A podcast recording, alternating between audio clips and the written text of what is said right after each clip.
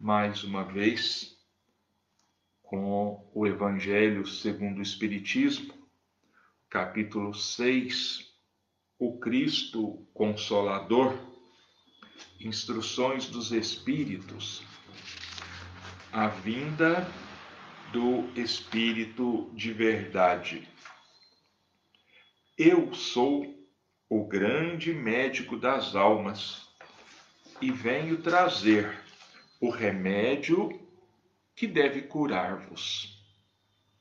Os fracos, os sofredores e os enfermos são meus filhos prediletos e venho salvá-los.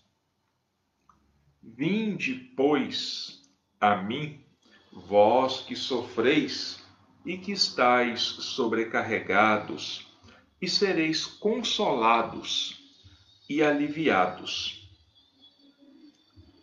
Não procureis a força e a consolação em outro lugar, porquanto o mundo é incapaz de proporcioná-las. Deus faz um supremo apelo aos vossos corações por meio do Espiritismo. Escutai-o, que a impiedade, a mentira, o erro, a incredulidade sejam extirpados de vossas almas doloridas. São monstros que se saciam com o vosso sangue mais puro e que vos provocam chagas, quase sempre mortais. Que no futuro pratiqueis a lei divina, humildes e submissos ao Criador. Amai e orai. Sede dóceis aos Espíritos do Senhor. Invocai-o do fundo do coração. Então ele vos enviará seu Filho bem-amado, para vos instruir e vos dizer estas boas palavras. Eis-me aqui, venho até vós, porque me chamastes. O Espírito de Verdade, Bordeaux, 1861. Deus consola os humildes e dá força aos aflitos que imploram por ela. Seu poder cobre a terra inteiramente e por toda parte, ao lado de cada lágrima, ele colocou um bálsamo que consola.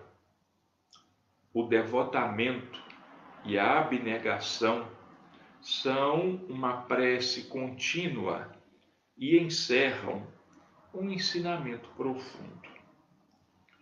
A sabedoria humana reside nessas duas palavras. Que todos os espíritos sofredores possam compreender essa verdade, em vez de se revoltarem contra as dores e os sofrimentos morais que são o seu quinhão aqui na terra. Usai, pois, como divisa essas duas palavras, devotamento e abnegação, e sereis fortes, porque elas resumem todos os deveres que a caridade e a humildade vos impõe.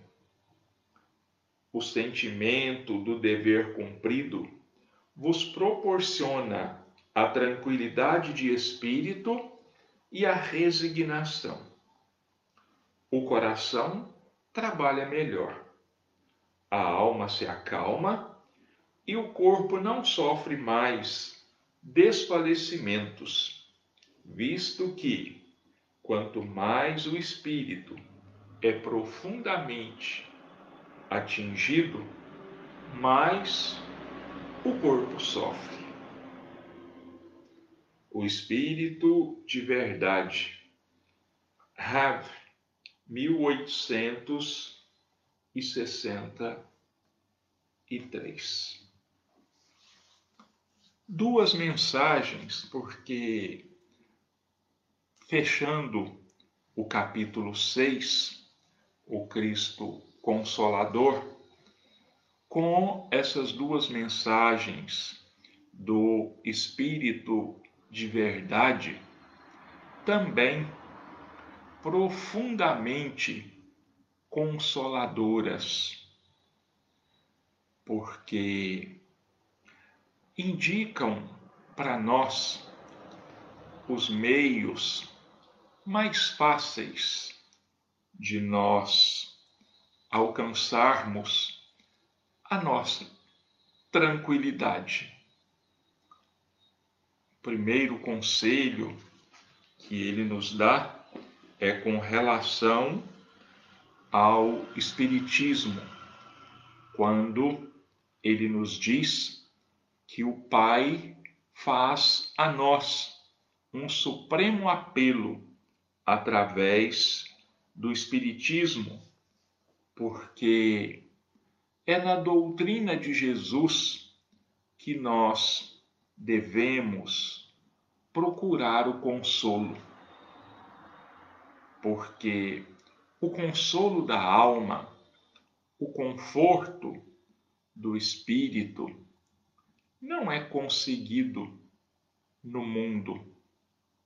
O mundo não nos dá esse consolo que nós temos sede dele, nós temos fome desse consolo. O mundo até pode nos iludir por um determinado tempo, mas não vai saciar a nossa fome e nem a nossa sede da paz de espírito. Esse consolo está na doutrina de Jesus. Não tem outro meio. Não existe nenhum ou, nenhuma outra maneira. E ele nos chama a atenção para a doutrina espírita, que é, vamos dizer assim, o derradeiro chamado do nosso Pai Celestial. É através da doutrina espírita que nós vamos buscar e vamos alcançar esse consolo. Nós precisamos neutralizar em nós a falsidade, a mentira, a impiedade, segundo o Espírito de verdade, são monstros que sugam o nosso mais puro sangue, as nossas energias, porque desviam a nossa atenção do caminho reto, desviam a nossa atenção do objetivo que nós precisamos alcançar. E quanto mais longe do objetivo nós estivermos, maiores as nossas dores, maiores as nossas preocupações. Então vamos abrir os olhos, vamos aceitar esse convite, vamos aceitar esse consolo que para nós só pede de nós amor e caridade que também se traduzem nas palavras do Espírito de Verdade, na última mensagem do capítulo, onde ele chama a nossa atenção para o devotamento e a abnegação. São duas grandes virtudes que os espíritos precisam desenvolver em si mesmos. E quanto mais elevado for o espírito, maior esse devotamento, esse empenho em favor do próximo, em favor do bem, do socorro e do auxílio aos nossos irmãos. E a segunda dessas virtudes é a abnegação. Abnegação é o complemento, o coroamento, vamos dizer assim, do devotamento, porque abnegação significa negar-se a si mesmo, esquecer-se de si mesmo em favor do outro, em favor do próximo. E exemplos de abnegação, de devotamento, não têm nos faltado nesses dois milênios em que o Cristo trouxe para nós a sua doutrina, a começar do supremo exemplo dele mesmo e depois dos apóstolos, dos seus discípulos, que vendo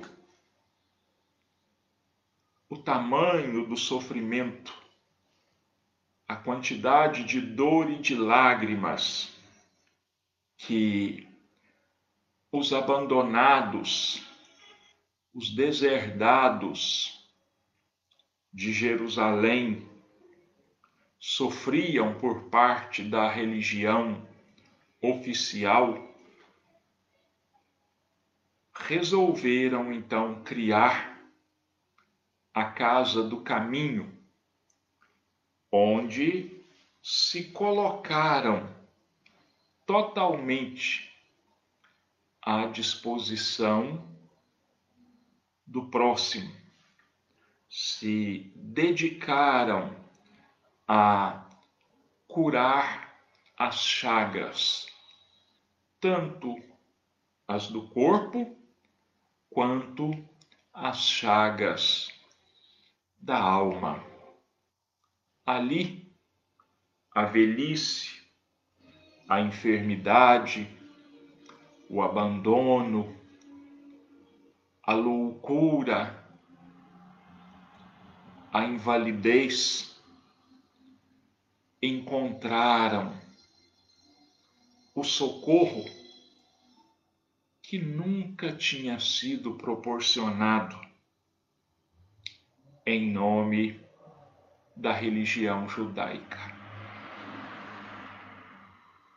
E a Casa do Caminho tornou-se então um dos maiores exemplos do trabalho em nome do Cristo trabalho de abnegação, trabalho de devotamento e que depois, ao longo dos séculos, continuou a ser exemplificada, não tanto na mesma proporção da casa do caminho, mas Emanuel, numa de suas mensagens, que eu não me lembro mais o nome nem onde ela está publicada, ele fala dos inúmeros, dos grandes monumentos que foram construídos ao longo da história antes do advento do Cristo, que falavam de poder, que falavam de dominação, mas que em nenhum deles se notava o melhor, o menor indício da caridade que só vai ter vai aparecer vai ter aplicação depois das pregações do Cristo. Antes, a caridade era uma virtude completamente ignorada. Vamos passar agora para o Espiritismo, o Consolador prometido por Jesus, onde nós estamos lendo e comentando o texto sobre as, as origens e as causas do sofrimento humano, e nós estamos falando agora origem do sofrimento humano.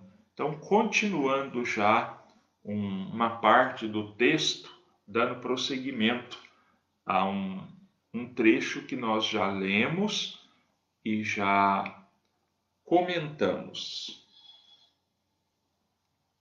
Por medida de bom senso, é importante avaliarmos de forma mais reflexiva para onde estamos caminhando, que escolhas estamos realizando e que resultados elas podem produzir. Isso se chama sensatez. Isso se chama previdência. Analisarmos as nossas atitudes, a nossa caminhada que caminho nós estamos seguindo? Toda caminhada, toda atitude tem consequências. Que tipo de consequência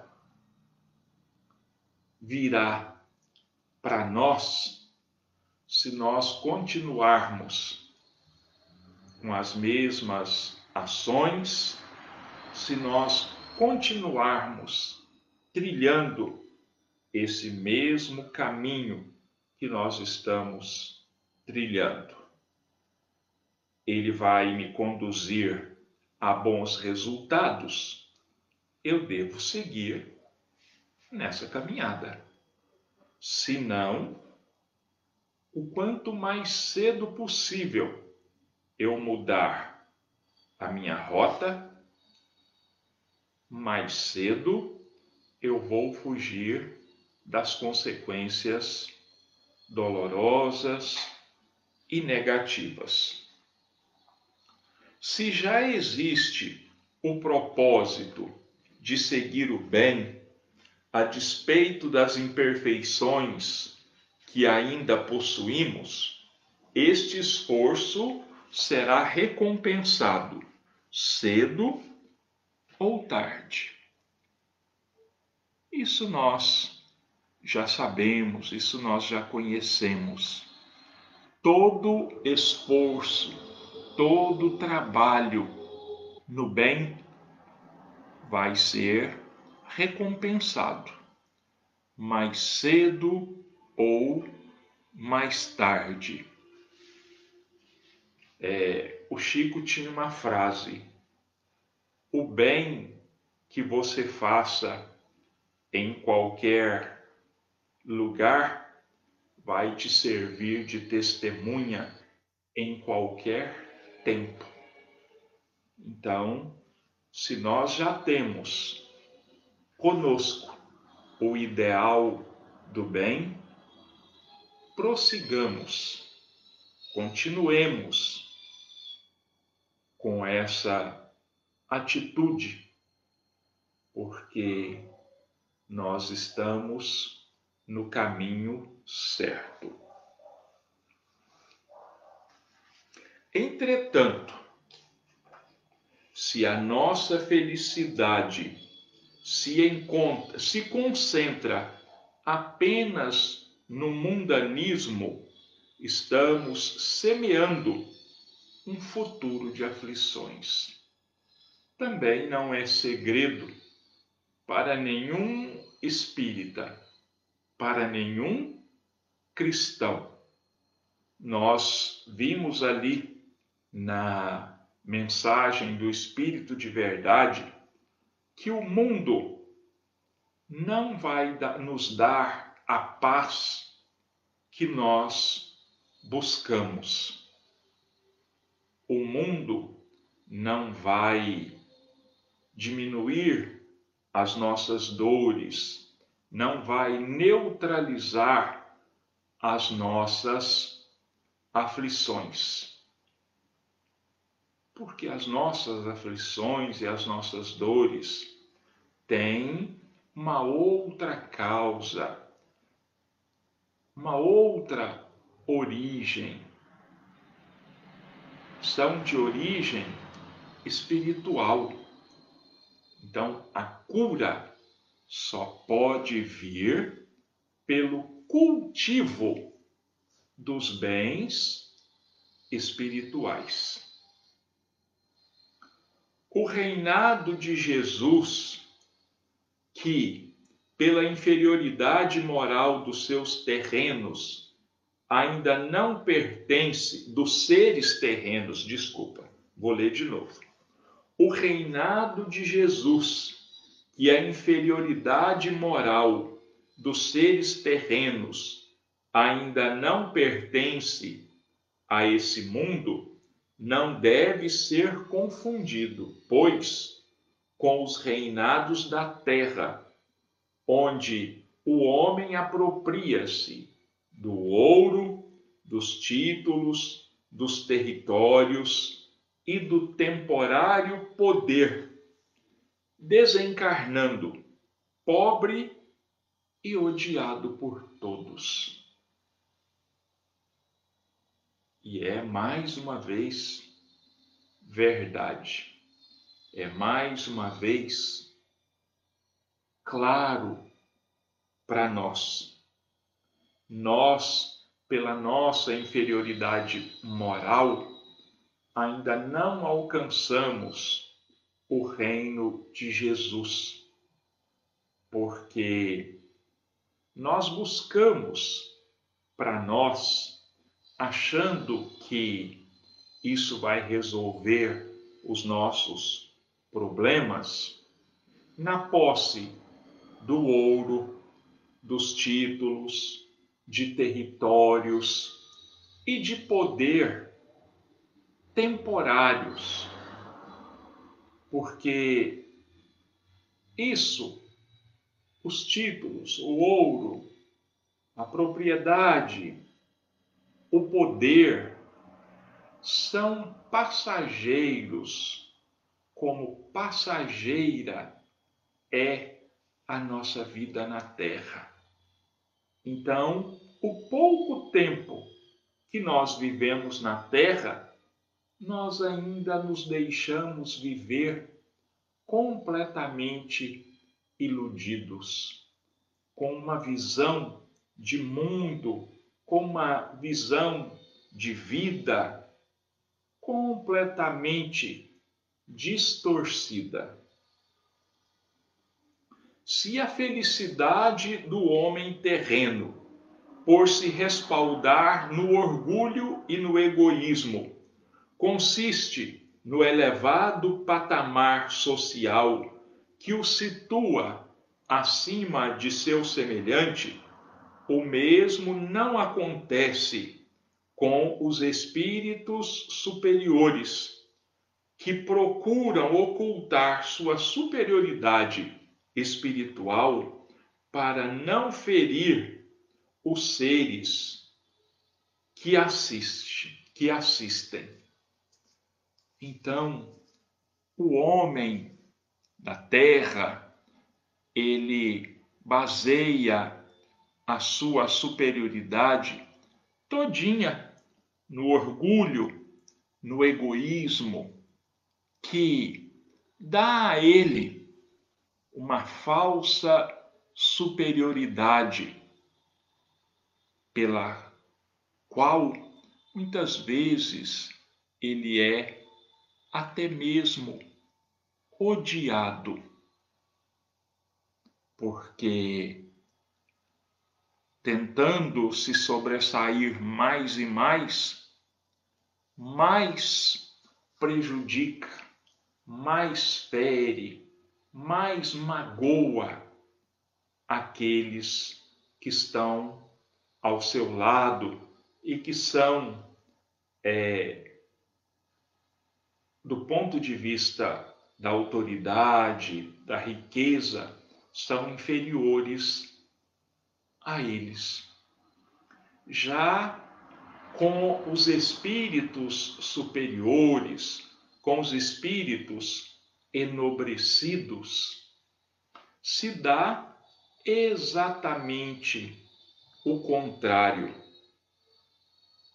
Os espíritos, quanto mais nobres, quanto mais esclarecidos são, mais buscam diminuir-se, esconder a sua grandiosidade para não nos ferir, para não nos humilhar. Então, muitas vezes, o médium, a casa espírita, recebe lá uma mensagem de um um nome qualquer, Antônio dos Santos. Quem é Antônio dos Santos? Nunca ouvi falar. Quem é? Talvez esse nome esconda um nome muito conhecido e muito venerado. Então, vamos por aí entender que a verdadeira superioridade ela se esconde na humildade. Caridosamente eles se diminuem para que nós não nos sintamos humilhados e diminuídos. A origem das nossas aflições está, pois, diretamente relacionada ao mau uso do livre arbítrio. Todavia, a despeito dos nossos equívocos, a bondade de Deus, a bondade divina, sempre nos concede oportunidades para resgatar nossos compromissos de há muito vencidos nos refolhos da lei. Ainda que a gente insista nos nossos erros, ainda que nós continuemos usando de forma tão errada o nosso livre-arbítrio, ainda assim, a bondade divina está sempre nos proporcionando novas oportunidades. As nossas dívidas já estão vencidas há muito tempo. ainda assim, a misericórdia divina nos proporciona novas e novas oportunidades de refazimento, de resgates e de reconstrução de nós mesmos. Então, nós agradecemos a companhia, as vibrações dos nossos irmãos encarnados, dos nossos irmãos desencarnados. A presença amiga entre nós, trazendo para nós energias renovadoras, sustentadoras para o nosso corpo e o nosso espírito, colocando na nossa água essas mesmas energias que, em nome de Deus e de Jesus, renovam as nossas energias, fortalecem o nosso corpo e o nosso espírito. Então, profundamente agradecidos a Deus e a Jesus, a espiritualidade amiga, aos nossos irmãos que vibram conosco em favor da humanidade e em favor de nós mesmos. Nós encerramos rogando ainda mais uma vez a Deus e a Jesus que nos amparem e que nos sustentem a todos, não só hoje, mas em todos os dias das nossas vidas.